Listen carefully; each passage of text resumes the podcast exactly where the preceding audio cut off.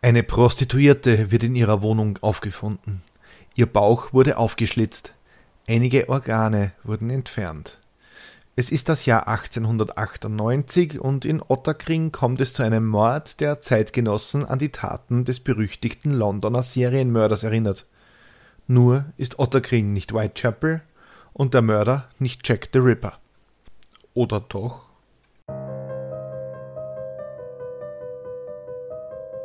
Willkommen bei Mörderisches Österreich, dem Podcast über historische Kriminalfälle aus eurer Umgebung.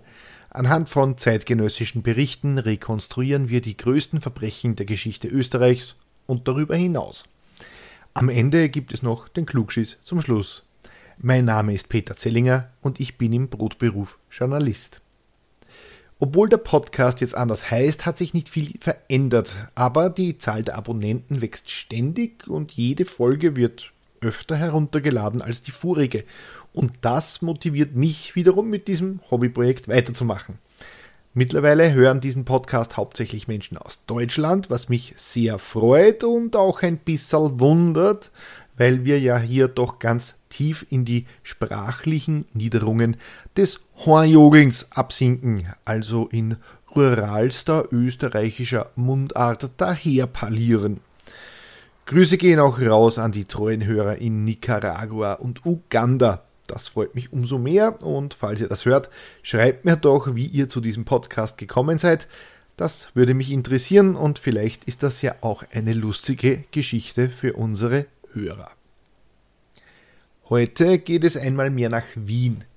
Diesmal nach Otterkring, dem 16. Bezirk der Millionenstadt, dem legendären Arbeiterviertel mit der großen Brauerei. Dort kam es 1898 zu einem brutalen Mord an einer 41-jährigen Frau und die Presse zog schnell Parallelen zu Jack the Ripper, denn die Ähnlichkeiten waren unübersehbar. War es ein Trittbrettfahrer oder gar der legendäre Mörder aus Whitechapel selbst? Es gibt in diesem Podcast wieder eine oder zwei Stellen, die euch vielleicht ein wenig nahe gehen könnten. Deshalb mache ich wieder eine kurze Pause, damit ihr so in etwa 20 Sekunden vorspulen könnt. Und wenn ihr jetzt etwas vibrieren gehört habt, dann war das mein Handy, das ich nicht in den Flugzeugmodus geschaltet habe. Egal, ihr könnt dann, wenn ich das kurz ansage, ein wenig vorspulen, etwa 20 Sekunden, dann erspart ihr euch die grauslichsten Details. Dem Feedback entnehme ich, dass die Pausen vor den Grauslichkeiten in der Hörerschaft ganz gut ankommen, auch wenn die wenigsten tatsächlich vorspulen. Die meisten scheinen den Hinweis eher als Aufforderung zu nehmen, jetzt nicht mehr ganz so genau hinzuhören. Mir soll es recht sein. Hauptsache, es hilft. Der Mord in Otterkring. Wien gegen Ende des Jahres 1898. Der amerikanische Schriftsteller Mark Twain hält sich zu Besuch in der Stadt auf. Aus der Brigittenau wird eine Massenvergiftung durch einen Weihnachtsstrudel berichtet, bei dessen Zubereitung man irrtümlich statt dem üblichen Streuzucker Arsen verwendet hatte. Das Karltheater in der Praterstraße spielt das Stück Zwei kleine Vagabunden im Hofburgtheater wird der Sommernachtstraum gegeben und aus dem Floridsdorfer Theater wird der Diebstahl eines Hamlet-Kostüms vermeldet, was den Zeitungsberichterstattern allerlei Möglichkeiten gibt, an die Eingangsworte des großen Monologes im dritten Aufzug zu erinnern. Sein oder nicht sein, heißt es in dem lesenswerten Buch Morbides Wien, die dunklen Bezirke der Stadt und ihre Bewohner von Hans Feigl. Für all das hat die Wilhelmine, also die Schwester von Franziska, überhaupt keinen Kopf. Die einfachen Leute in Otterkring kämpfen ums Überleben und sind froh, wenn abends genug zum Essen auf dem Teller landet. Die Sorgen der feinen Leute und gestohlene Hamlet-Kostüme interessieren hier in der Himmerlergasse Nummer 27 in dem Wohnblock inmitten der rechteckig angelegten Straßen von Otterkring niemanden. Franziska hatte wieder einmal Ärger. Schon länger war ihr die Sittenpolizei auf den Fersen und jetzt hatten sie die 41-Jährige wieder erwischt. Franziska arbeitete als Prostituierte und nahm es mit den damals geltenden Regeln nicht ganz genau. Sie lebt in ihrer bescheidenen Wohnung, die nur aus einer Kochnische und einem Kabinett bestand, und hier ging ihre Kundschaft ein und aus. Das war gar nicht ungewöhnlich, denn in der ärmlichen Mietskaserne gingen die meisten Damen diesem Gewerbe zumindest teilberuflich nach. Feigl schreibt Erst 1894 war die Straße nach dem Außenminister Heinrich Karl Freiherr von Heimerle benannt worden, doch wohnen hier im Jahre 1898 trotz des edlen Namensgebers vor allem die ärmsten Schichten der stark expandierenden Großstadt. Das zweistöckige Haus Nummer 27 mit seinem Hinterhof der neuerdings frisch renovierten Fassade existiert nach wie vor und ist bereits 1898 ein älteres Gebäude mit kleinen, für die weniger zahlungskräftigen Mieter berechneten Wohnungen. Seit geraumer Zeit hatten sich hier vor allem Prostituierte eingemietet, so vor drei Jahren auch Franziska Hofer, die im ersten Stock ein kleines, enges Kabinett bewohnte. Der Hausflur ist durch eine Glastür abgeschlossen, hinter dieser befindet sich der Hofraum, der in einen verwilderten Garten übergeht. Über eine schmale, finstere Stiege gelangt man an der Hausmeisterwohnung vorbei in das erste Stockwerk. Der Gang führt nach rechts hinüber und die letzte Tür trägt die Nummer 5. Durch diese kleine Tür betritt man das schmale Kabinett, das Franziska Hofer bewohnte. Zu beiden Seiten des Eingangs sind Kleiderhaken angebracht, Links davon steht ein Waschtisch, in der Ecke ein kleiner gusseiserner Ofen und die Tür gegenüber an der Mauer ein Divan, also eine Art Sofa. Rechts von der Tür befindet sich das einzige Fenster, welches in den Hof mündet.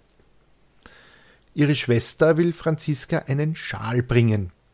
Bald schon war nämlich der Gerichtstermin, also um genau zu sein, morgen. Man hatte sie wegen einem Verstoß gegen die Sittlichkeit angezeigt. Sie soll sich zur Verhandlung ein wenig rausputzen und nicht so schäbig daherkommen, findet ihre Schwester. Das würde ihr helfen, denn Franziska hoffte auf einen Freispruch. Was genau die Anklage war, lässt sich heute nicht mehr leicht feststellen. Es dürfte wohl um Erregung öffentlichen Ärgernisses gewesen sein, äh, und Franziska dürfte auf offener Straße um Kundschaft gebuhlt haben, was damals zwar verboten war, aber nicht wirklich ähm, bestraft wurde. Dazu später noch ein bisschen mehr. Als ihre Schwester die Tür öffnete, stieß sie einen Schrei aus, der die anderen Bewohner des Hauses hochschrecken ließ. Die Wohnung war voller Blut. Auf dem Divan lag die nackte Leiche ihrer Schwester. Ihr Bauch war aufgeschlitzt, ihr Unterleib verstümmelt. Der Täter hatte die 41-jährige Franziska teilweise ausgeweidet. Das illustrierte Wiener Extrablatt schreibt unter dem Titel Der Aufschlitzer von Wien in Anlehnung an den Serienmörder von Whitechapel zehn Jahre zuvor im viktorianischen London. Ein scheußlicher Mord wurde heute morgens in Otterkring entdeckt. Das Verbrechen erinnert in der Art der Ausführung an die Taten des Londoner Frauenmörders Jack des Aufschlitzers fällt dazu dem nach Otterkring entsandten Berichterstatter ein. In der Heimerlegasse Nummer 27 in Otterkring, einem alten Hause, wohnt seit drei Jahren die unter sittenpolizeilicher Kontrolle stehende 41-jährige Franziska Hofer. Was sittenpolizeiliche Kontrolle bedeutet, erkläre ich dann auch später noch im Klugschiss. Die Wohnung des Mädchens besteht aus einem Kabinett, das vom Gang aus separiert ist, so dass das Mädchen stets direkt vom Gange im ersten Stocke seine Wohnung betreten konnte. Heute Morgen gegen halb neun Uhr wollte die in der Nähe wohnende Schwester der Hofer diese besuchen. Sie fand die Tür offen und betrat das Kabinett, um sofort einen fürchterlichen Schrei auszustoßen.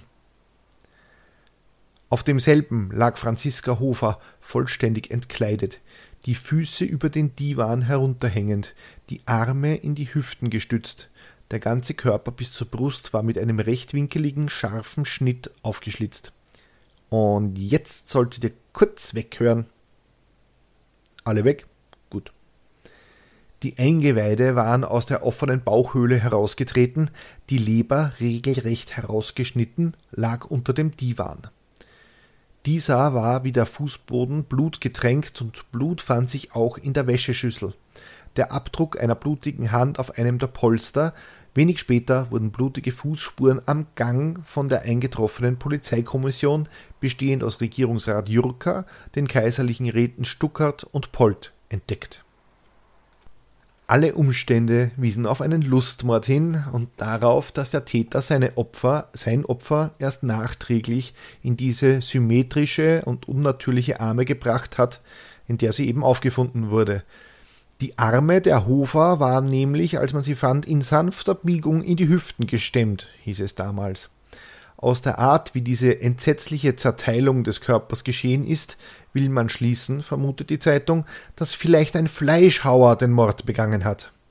Später sollte die Vermutung nur durch jene ergänzt werden, dass möglicherweise eine chirurgisch ausgebildete Person oder ein Wahnsinniger der Täter sein könnte finde das ja eine spannenden, einen spannenden kriminalistischen Schluss. Der Täter muss ein Chirurg sein oder ein Fleischhauer, weil er sich mit der Anatomie auskennt. Oder eben ein Wahnsinniger, weil ein Wahnsinniger hat dann auch plötzlich Anatomiekenntnisse. Oder wie? Egal. Die Ermittlungen. Am Tatort fanden die Ermittler den weißen Knopf einer Herrenunterhose und ich habe keine Ahnung, wie man das erkennt, ob der Knopf nun von einer Damen- oder Herrenunterhose ist, aber egal. Außerdem fiel der Polizeikommission auf, dass der Mörder zahlreiche wertlose Gegenstände aus dem Besitz Franziskas stahl. Es fehlte ein altes weißes Hemd, ein paar abgetragene Pelzschuhe, eine lederne Geldbörse, zwei Bilder in schwarzem Rahmen, die einen verflossenen Liebhaber sowie zwei unbekannte Damen zeigte der Wohnungsschlüssel sowie die Stifletten des Opfers fehlten ebenso. Auch ein paar Ohrringe, die Franziska zum Zeitpunkt getragen haben dürfte, also zum Tatzeitpunkt getragen haben dürfte, fehlten.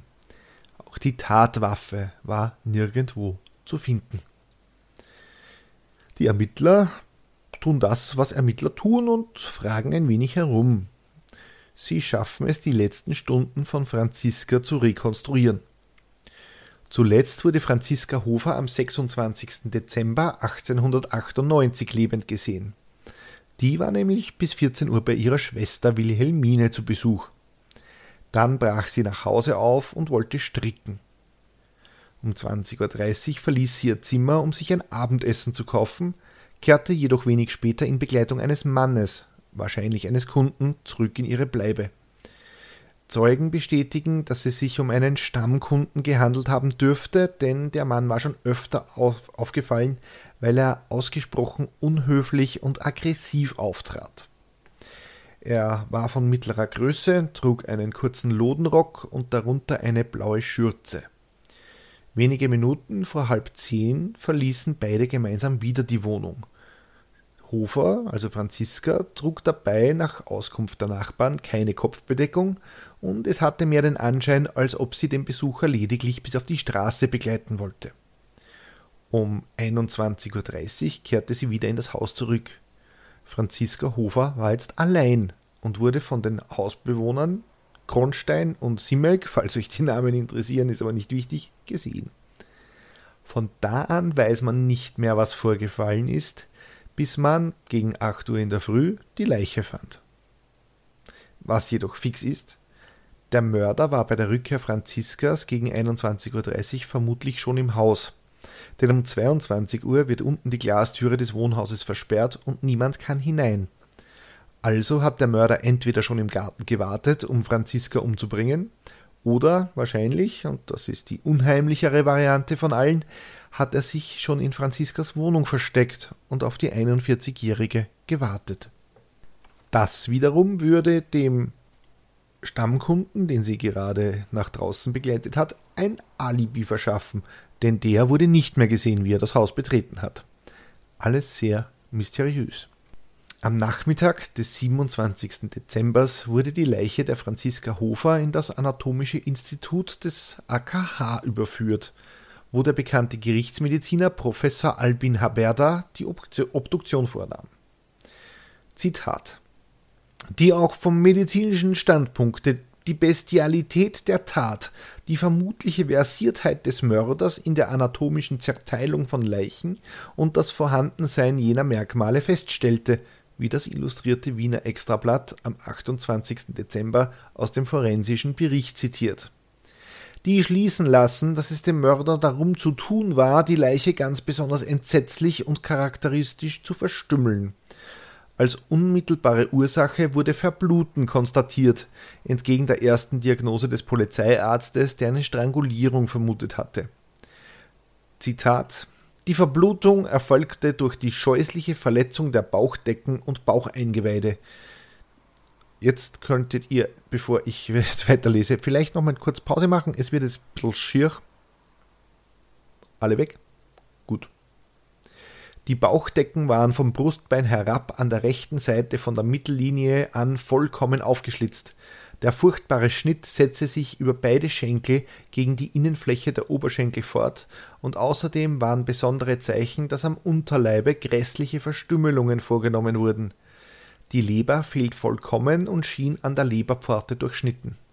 Der Mörder hat sein Opfer zuerst gewürgt. Am Vorderhals war eine Würgespur zu sehen, rechte das rechte Kehlkopfhorn war abgebrochen und an den Stimmbändern fanden sich kleine Blutaustretungen. Aus dem Obduktionsbefund geht wie erwähnt ohne Zweifel hervor, dass das Individuum, das die Tat ausgeführt hat, mit den anatomischen Verhältnissen des Körperbaues genau vertraut gewesen sein muss. Das Mordinstrument wieder soll mit kurzer, scharfer Klinge versehen gewesen sein, also möglicherweise ein Skalpell. Der Schnitt selbst wurde von unten nach oben geführt, so der Rechtsmediziner. Der Aufschlitzer. Die Presse ist außer sich. Treibt ein Serienmörder in Wien sein Unwesen? Ist es gar Jack der Aufschlitzer, wie man ihn damals nannte, selbst? Der Namenszusatz The Ripper wurde erst später auch hierzulande geläufig, vorher nannte man ihn eben den Aufschlitzer. Am 28. Dezember 1898 erscheint der Schlossergehilfe Karl Hendrich völlig außer Atem bei der Polizei in Otterkring.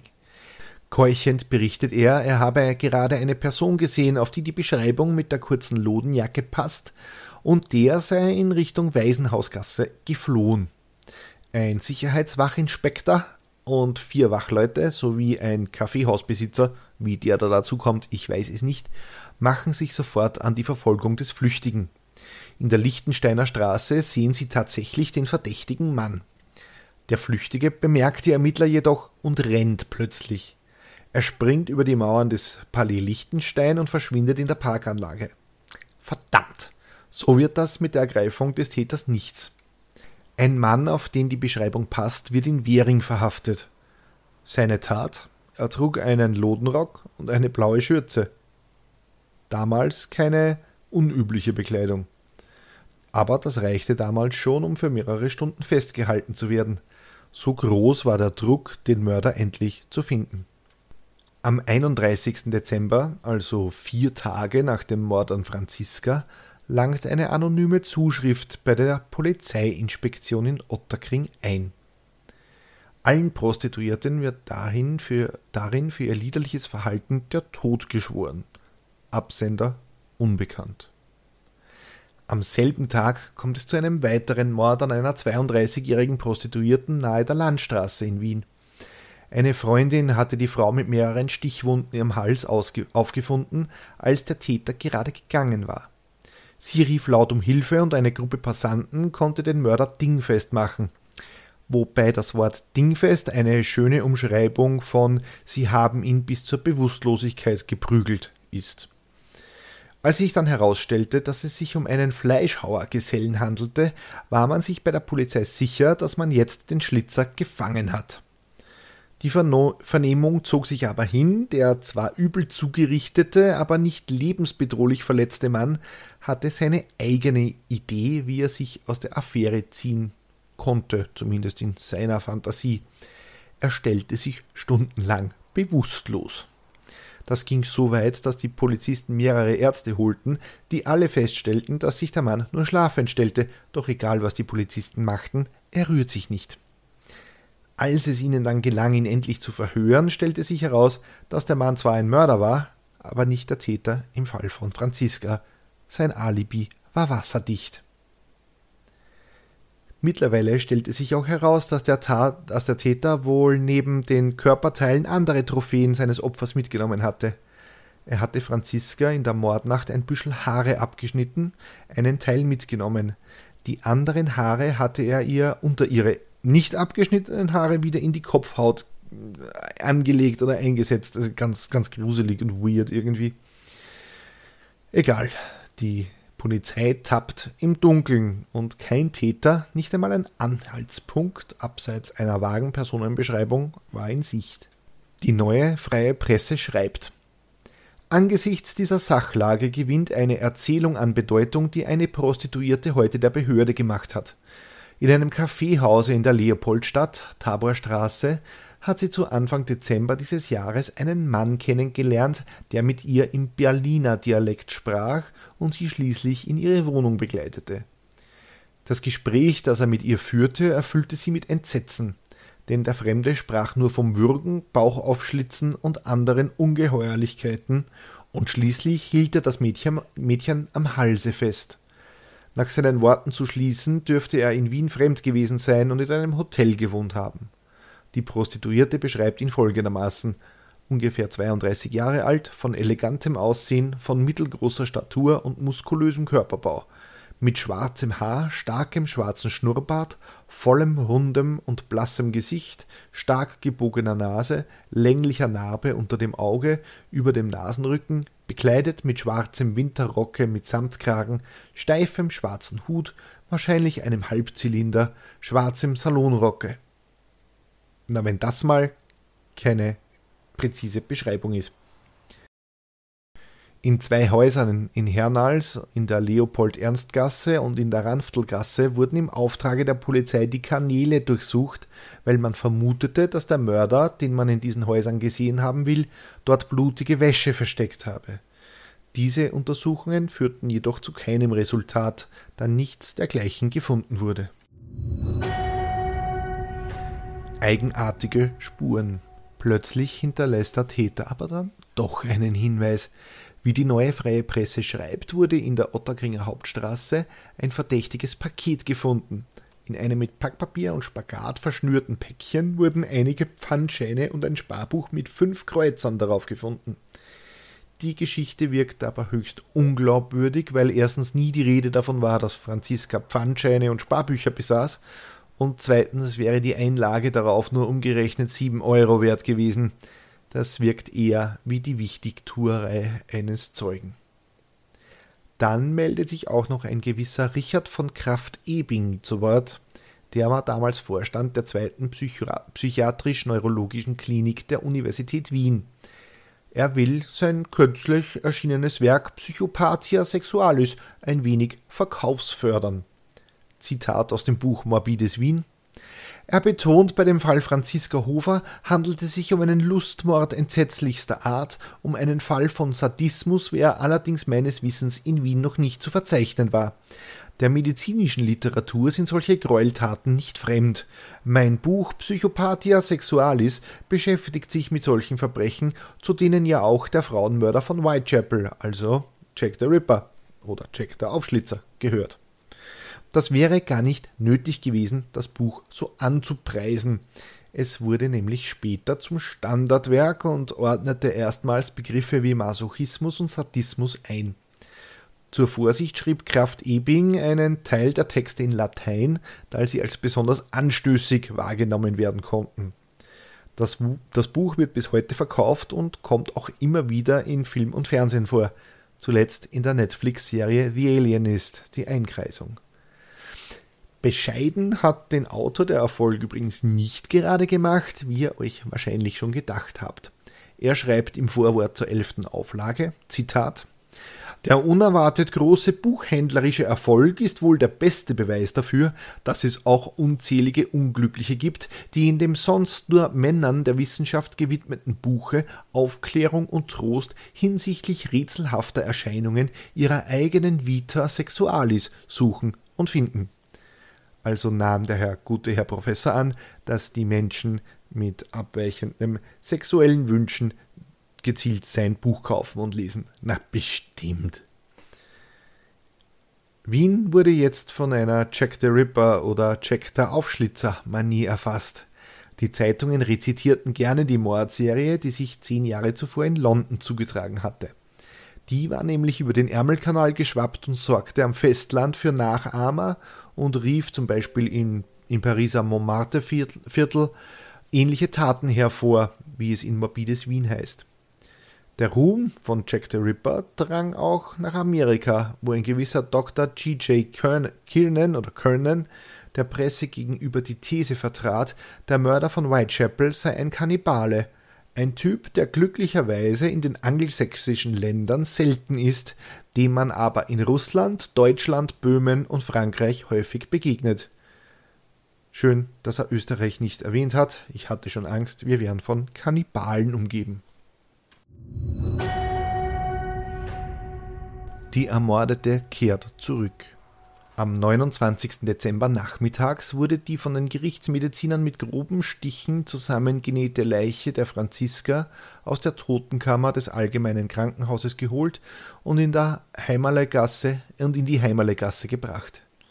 Die Ermordete befand sich wieder in dem kleinen Raume, in welchem sie dem Mörder zum Opfer gefallen war, erinnerte das illustrierte Wiener Extrablatt am 30. Dezember. Eine einfache Aufbahrung wurde vorgenommen.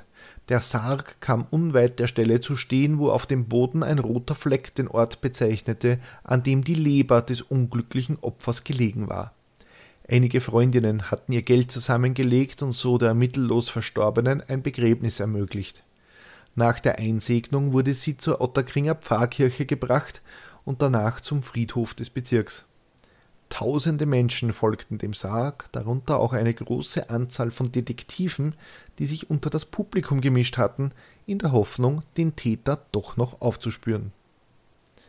Autor Hans Feigl spekuliert ein wenig. Der Mörder wurde niemals gefunden. War es ein Lustmörder als Nachahmungstäter, ein Zuhälter, ein von Dirnen infizierter Geschlechtskranker, ein Fleischhauer, ein Chirurg oder, wie die Polizei zum Schluss vermutete, ein Fuhrwerker gewesen? Oder gar Jack the Ripper als Vergnügungsreisender im gemütlichen Wien? Die Tote wird verurteilt. Ja, und jetzt wird der ganze Fall noch eine Spur kurioser, denn auch wenn die Verfolgung des Täters erfolglos blieb, der irdischen Gerechtigkeit wurde dennoch Genüge getan. Schließlich befinden wir uns hier, reden wir, äh, reden wir hier von der Justiz des Kaisers, also bitte.